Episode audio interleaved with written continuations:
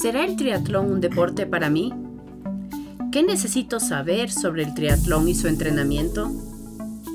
¿Qué facilidades tengo en el Ecuador para entrenar? Este, estas son parte de, las, de los cuestionamientos que muchas personas están haciendo hoy en día, que están considerando ser parte del triatlón. Por eso, para conocer más sobre mi pasión, invité hoy a Pablo Vallejo. Hoy te invito a conocer mi dimensión triatleta con el tema triatlón a la medida. Hola Pablo.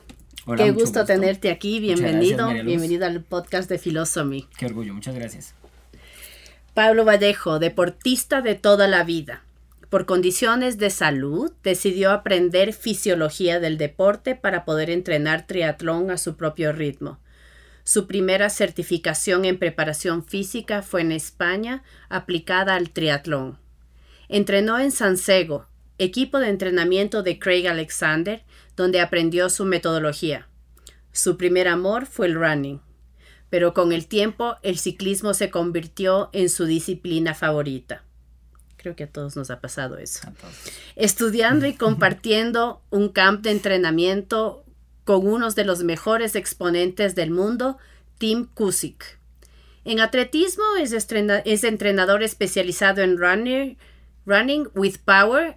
Desde 2017 es fundador y head coach de Bet Endurance Team, especializado en deportes de resistencia.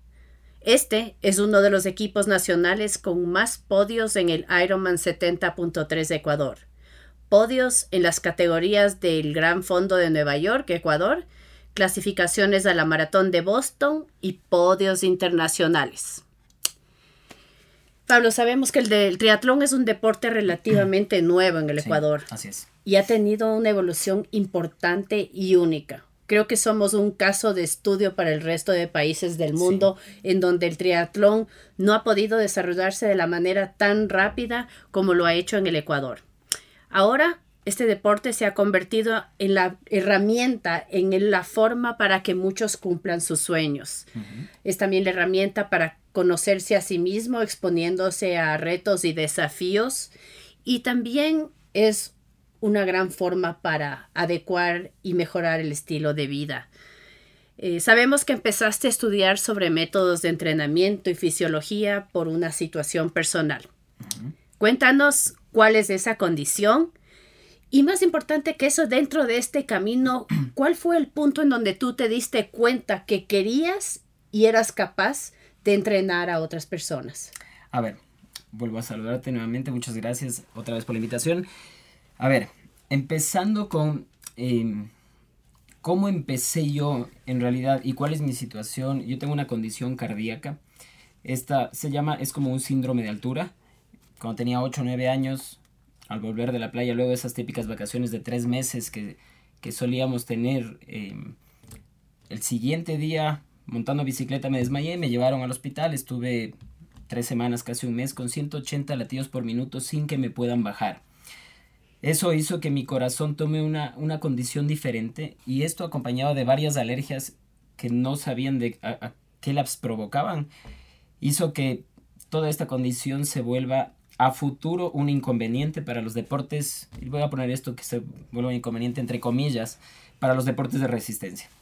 Entonces, hubo épocas en las que me prohibieron hacer deporte. Un famoso deportólogo aquí me dijo que no debía hacer este tipo de deportes. Eh, me recomendó hacer yoga, tai chi, pero un niño de 13, 14 años que le recomiende, y peor hace 20, más, 25 años, eh, que no era el yoga muy conocido, peor el tai chi. Entonces empecé a em, practicar artes marciales, en las que me, primero me demostré a mí mismo que sí podía llegar hasta ciertas intensidades mi corazón sin que se vuelva tan peligroso. Y de ahí un poco me fui soltando. Esta alergia que yo tenía era una alergia a mi propio sudor. Entonces yo siempre fui deportista, en el colegio jugaba fútbol, jugaba básquet, a pesar de que soy chiquito. Eh, pero si es que no tenía, por ejemplo, una ducha, para bañarme inmediatamente luego del partido no podía jugar, tenía que estar banqueado. Entonces siempre fue una, una juventud y niñez un poco complicada con el tema del deporte que era así, que fue siempre mi pasión. Mi papá fue maratonista, es maratonista de, de años y yo veía, y yo tenía, alguna vez vi un video de, de, un Ironman y yo decía, yo quiero ser Ironman. Entonces la primera vez que me dijo este deportólogo, tú no puedes, sabía que fue el primer granito de arena para empezar todo esto. Eh, ese es un breve resumen y luego cómo empecé a estudiar es porque eh, normalmente hace tal vez 10, 15 años de aquí entrenábamos todos juntos, todos hacíamos lo mismo, eh, no había mucha metodología de entrenamiento, había muchos buenos entrenadores de atletismo o de natación o de ciclismo, pero el triatlón es un solo deporte. Y, y nos hacían hacer cada uno su, en lo que estaban eh, o en lo que eran expertos. Y nosotros éramos los que terminábamos mal. Empecé a preocuparme cuando tenían que hacerme una cirugía. Nadie me quería operar porque me hacía un electrocardiograma, salía que tenía un, por poco y estaba infartado. Entonces me empecé a preocupar y dije, no, voy a estudiar para yo saber cómo debo entrenar y así empezó todo. Luego mi esposa me convenció de que deje de gastar la plata tanto en, en, prepararme y en estudiar y cosas. Y me dijo, ¿por qué no empezamos poniendo ese granito de arena? Entrénales a tus amigos. Y de un grupo de, cinco, de cuatro o cinco, ahora crecimos a un grupo de más de 150 personas. Wow, dices tenía la alergia, ya no tienes la alergia. La alergia al sudor ya no tengo. La condición cardíaca tengo, tengo que controlarme una vez al año no me permite hacer deporte, prefiero hacer, por unas arritmias que se pueden volver un poco peligrosas, prefiero hacer de larga distancia, de mucha resistencia y no, por eso nunca me verás metido en un triatlón sprint ni, ni olímpico casi, porque esas intensidades me pueden afectar. Entonces podríamos decir que una persona que tiene una condición cardíaca con el seguimiento y el autoconocimiento está listo y puede enfrentarse a un desafío, una larga distancia, a un deporte de resistencia. Esa es buena noticia para todos. Total. ¿Cómo ves tú, Pablo, la evolución del triatlón en el Ecuador? Tú, como decías, nosotros entrenábamos, nosotros entrenábamos, nosotros éramos, nosotros también, yo estaba ahí, íbamos a la Carolina a, pedalear, luego a correr y un poco cada uno decidía qué es lo que quería hacer a pesar de que haya una guía, pero todos entrenábamos lo mismo. Sí. O sea, salíamos a rodar en la Carolina por tiempo lo que avancemos en kilómetros y en este, intensidad. Y luego también por tiempo el que avanzaba a correr después de la bici, a correr lo que avanzamos. Y era como un poco para todos. Ahora hay mucha más estructura y, y claro, hay eh, entrenamientos específicos según objetivos, según condiciones de cada uno de los atletas. Eso es creo que una de las evoluciones que hemos tenido. ¿Cuáles tú crees que se han sido las principales evoluciones del triatlón en el Ecuador? ¿Y eh, cómo defines ese crecimiento eh, dentro del triatleta ecuatoriano? A ver, primero, hay dos puntos de inflexión, creo yo, en el triatlón aquí. El primero fue este grupo que, que tú formaste, fuiste parte de un grupo de, de atletas que empezaron a salir fuera del país de entrenar yo les veía, yo en ese entonces solo corría, eh, no tenía ni bicicleta siquiera, y les veía y decía, estos locos que están aquí a las 4 de la mañana en la Carolina. Eh, y después les vimos cómo completaron su primer Ironman y empezaron a salir al exterior. creo que ahí contagiaron a mucha gente que teníamos ganas, pero probablemente no sabíamos por dónde.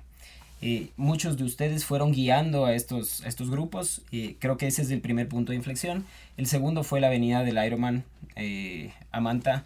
Eh, y, creo además que ahí se hubo un, un momento clave porque los serranos ahora somos mayoría en el triatlón.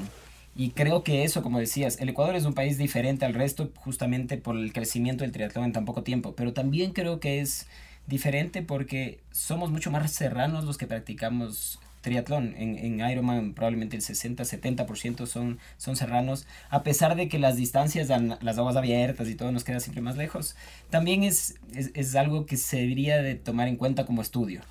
Eh, entonces creo que esos dos eh, puntos fueron y ahora también esto nos ha obligado tanto a, deportistas o profesionales a prepararnos mucho más eh, y creo que la gente se está tomando mucho más en serio y, y, eso ha hecho que se puedan formar muchos más grupos y la gente esté, esté motivada más que todo para seguir practicando triatlón. Bueno, y el tener una competencia internacional en la casa. O sea, eso es increíble. Eh, ¿Cuál es el perfil del triatleta ecuatoriano? ¿Cómo le defines? ¿Cuáles son sus fortalezas, sus debilidades? En general, las debilidades del triatleta, ya hablando técnicamente, es eh, la natación del triatleta ecuatoriano. Eh, estamos años luz de los mejores triatletas en cuanto a tiempos y preparación en, natación.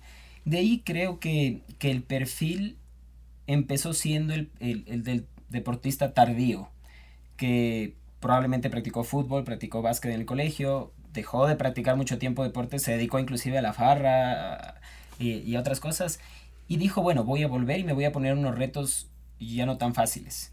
Y eso ha hecho que el perfil, probablemente eh, el que estuvo o el que está practicando distancias más largas, sea un perfil de un ejecutivo y el perfil de las, de las nuevas generaciones están en distancias un poco más cortas que ya empiezan desde niños, que antes de eso no pasaba. Antes había el buen atleta o el buen ciclista, pero no había el buen triatleta. Ahora ya se está dando. Que eso ya sucedió en otros países hace, mucho tiempo. ¿Y a dónde crees que podemos llegar? como triatlones, como triatletas amateur o profesionales. O sea, hay un espacio para desarrollar un triatlón profesional creo que con paciencia y con preparación se puede llegar, tomándonos las cosas súper en serio.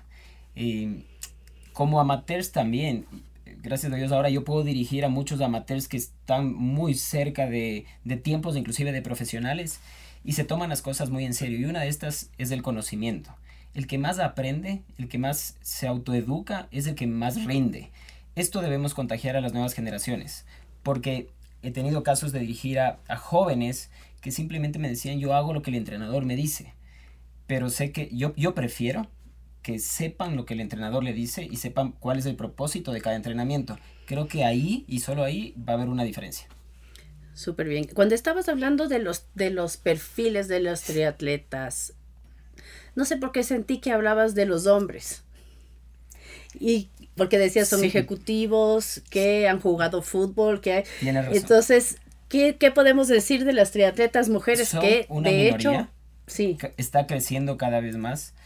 Nosotros tal vez para darles una proporción como una muestra pequeña que tenemos en, alrededor de las 150 personas que estamos manejando en BET, eh, probablemente el 70% son hombres, el 30% son mujeres, pero ese en, estos dos años y pico empezamos con un 5% de mujeres. Es más, por poco y todos eran hombres. Y, y cada vez va creciendo. Y el mismo perfil del ejecutivo es la ejecutiva. Es súper es, parecido ahora en cuanto a los triatlones de larga distancia. Y te voy a dar un perfil para que, que inclusive nuestros oyentes le tengan súper claro. Es alguien que ya ha hecho dos, tres maratones, una chica o señora que ha hecho ya dos, tres maratones que dice, bueno, ¿y ahora qué más? ¿por qué no aprender a nadar? Además, en nuestra filosofía, y ahí tomo mucho de, de Purple Patch, ese cross-training es súper importante. Las mejores maratones que hemos sacado de nuestros deportistas han sido maratones de gente que o nada o hace bici o combina las, las disciplinas. Entonces, eh, es, volviendo a lo del perfil, es un perfil muy similar, eh, inclusive también de madres de familia que por el momento no están trabajando, pero ven que su reto es, aparte de cuidar los niños, es ponerse unos retos súper complicados y, y, no necesariamente necesitan mucho tiempo. Lo que tratamos de hacer nosotros en vez especialmente es que sea eficiente el tiempo de, de, entrenamiento y sea efectivo para la persona. Bueno, creo que ese es el tema para otro podcast. Deberíamos hacer uno sobre las mujeres en el triatlón, que es un universo entero. Que puede crecer más aún. Más aún, y creo que en resultados las mujeres ecuatorianas se destacan bastante bien, ¿no? Sí, sí, sí. Entonces, para darles ánimo a todas las que se les está pasando la idea. Así es. Eh, dime, Pablo, ¿qué debe tener en cuenta conocer, saber, eh, y tener alguien que quiera fijarse el reto de completar un triatlón. O sea, ¿qué es lo básico? ¿En qué, qué, tiene que tener en la cabeza una persona que dice, porque he visto muchas veces, ¿no? O sea, gente que va a ver el Ironman 70.3 y dice, el próximo año yo quiero. Sí. Entonces la idea se les pasa, pero a veces no logran estar el próximo año porque no están tomando en cuenta algunas cosas. A ver, lo primero que deben tomar en cuenta, y es la respuesta que nos dan a nosotros todo el tiempo, es no tengo tiempo. Y eso no es verdad. Siempre luego vamos a ver con unas preguntas que hay después. Creo que todos los que nos están escuchando podrían practicar triatlón. Lo principal es tener las ganas.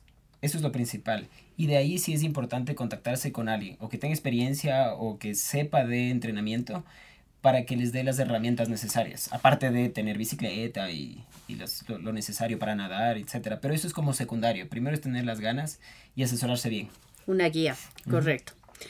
¿Cuáles son ahora, para terminar de animarles a todos los que están, se les está cruzando la idea en la cabeza en este momento, cuáles son los beneficios de los deportes de resistencia? ¿Y por qué tenemos que practicar deporte de resistencia? A ver, podemos dividirlos en dos igual. Beneficios fisiológicos hay un montón, que puede ser tu capacidad cardiovascular, pulmonar, tienes mejor circulación y un montón más. Pero también hay eh, los otros beneficios que te vuelven una persona mucho más resiliente, mucho más consistente en lo que haces, enfocada, mucho, te enfocas en, en obtener objetivos y esto se puede traducir tanto a tu familia como al, al, lado, a tu lado profesional inclusive. Hay mucha gente y hemos tenido muchos casos de gente que dice, ahora yo ya soy Ironman, ya puedo, sé que ya puedo hablar en público, sé que ya puedo enfrentarme a mi jefe y decirle, proponerle mis ideas, que antes sin haber completado un triatlón todavía no sentía esa confianza. Entonces, eh, es eh, por los dos lados, tanto fisiológico como emocional, es, tienes ventajas eh, innumerables. Hay un montón. Muy bien. Ahora vamos a dejarles una tarea a todas las personas que nos están oyendo. la tarea en esta ocasión sería un test un test que, que le desarrollaste tú mismo, ¿no es cierto? ¿Quieres tú contarnos en qué consiste? A ver, primero es cuál es un sueño, podemos empezar con un sueño deportivo, ¿cuál es un sueño que crees que es casi imposible? Normalmente se les va a venir a la cabeza una carrera, por lo general, y van a decir, no, eso yo no voy a poder, no tengo ni el tiempo, ni las ganas, ni la plata, ni un montón de cosas. Siempre nos ponemos unos bloqueos mentales. Y el segundo es, ¿Cuál crees que sería un objetivo deportivo que ahorita tú podrías alcanzar en poco tiempo? Y con esas dos cosas, luego podemos extender un poco el, el primer objetivo, va a hacer que se pueda llegar al segundo objetivo y es cuestión de cada uno. Pero primero hay que ponerse uno pequeño, medible, alcanzable. De ahí tenemos otras preguntas. ¿Tienes por lo menos una, diaria, una hora diaria eh, en la que haces nada importante? Creo que todos tenemos, pero esa es una de las preguntas. Redes sociales. Ah, por ahí, redes sociales, Netflix, hay tantas cosas que uno hace y dice, se me fue una hora en esta tontera. Eh, por lo menos creo que todos tenemos una. Y la otra es, tienes al menos dos horas libres del fin de semana para practicar deportes. Con eso creo que podríamos eh, llegar otra vez a la primera pregunta. Claro, porque es justamente el primer paso es ese autocuestionarse cuáles son mis capacidades y mis limitaciones y poner, ser realista al respecto. Así es. Entonces, yo creo que eh, todos podemos tener una hora al menos y no necesariamente tenemos que pensar en un Ironman o en una maratón creo que todos empezamos por el 5K. Me acuerdo cuando yo empecé a correr, que a los 5 minutos me dolían las rodillas y no entendía qué es lo que me pasaba y decía, estoy lesionada.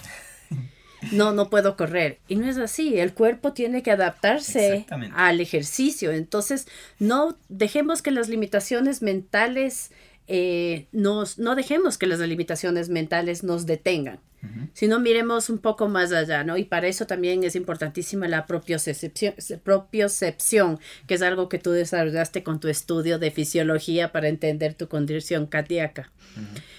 Entonces, bueno, para cerrar, podríamos decir que si tienes ganas de cumplir un sueño, un sueño y tienes el tiempo para entrenar, el tiempo que te sugerimos, estás listo para empezar el triatlón.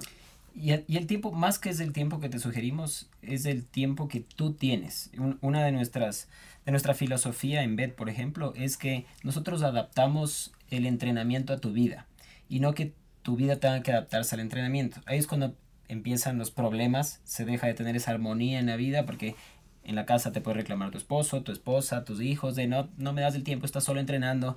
Acá lo que tratamos de hacer es que a través de la eficiencia, el entrenamiento sea efectivo en las pocas horas que puedas entrenar. Siempre que haya una consistencia en el entrenamiento. No se puede entrenar el lunes y de ahí el sábado.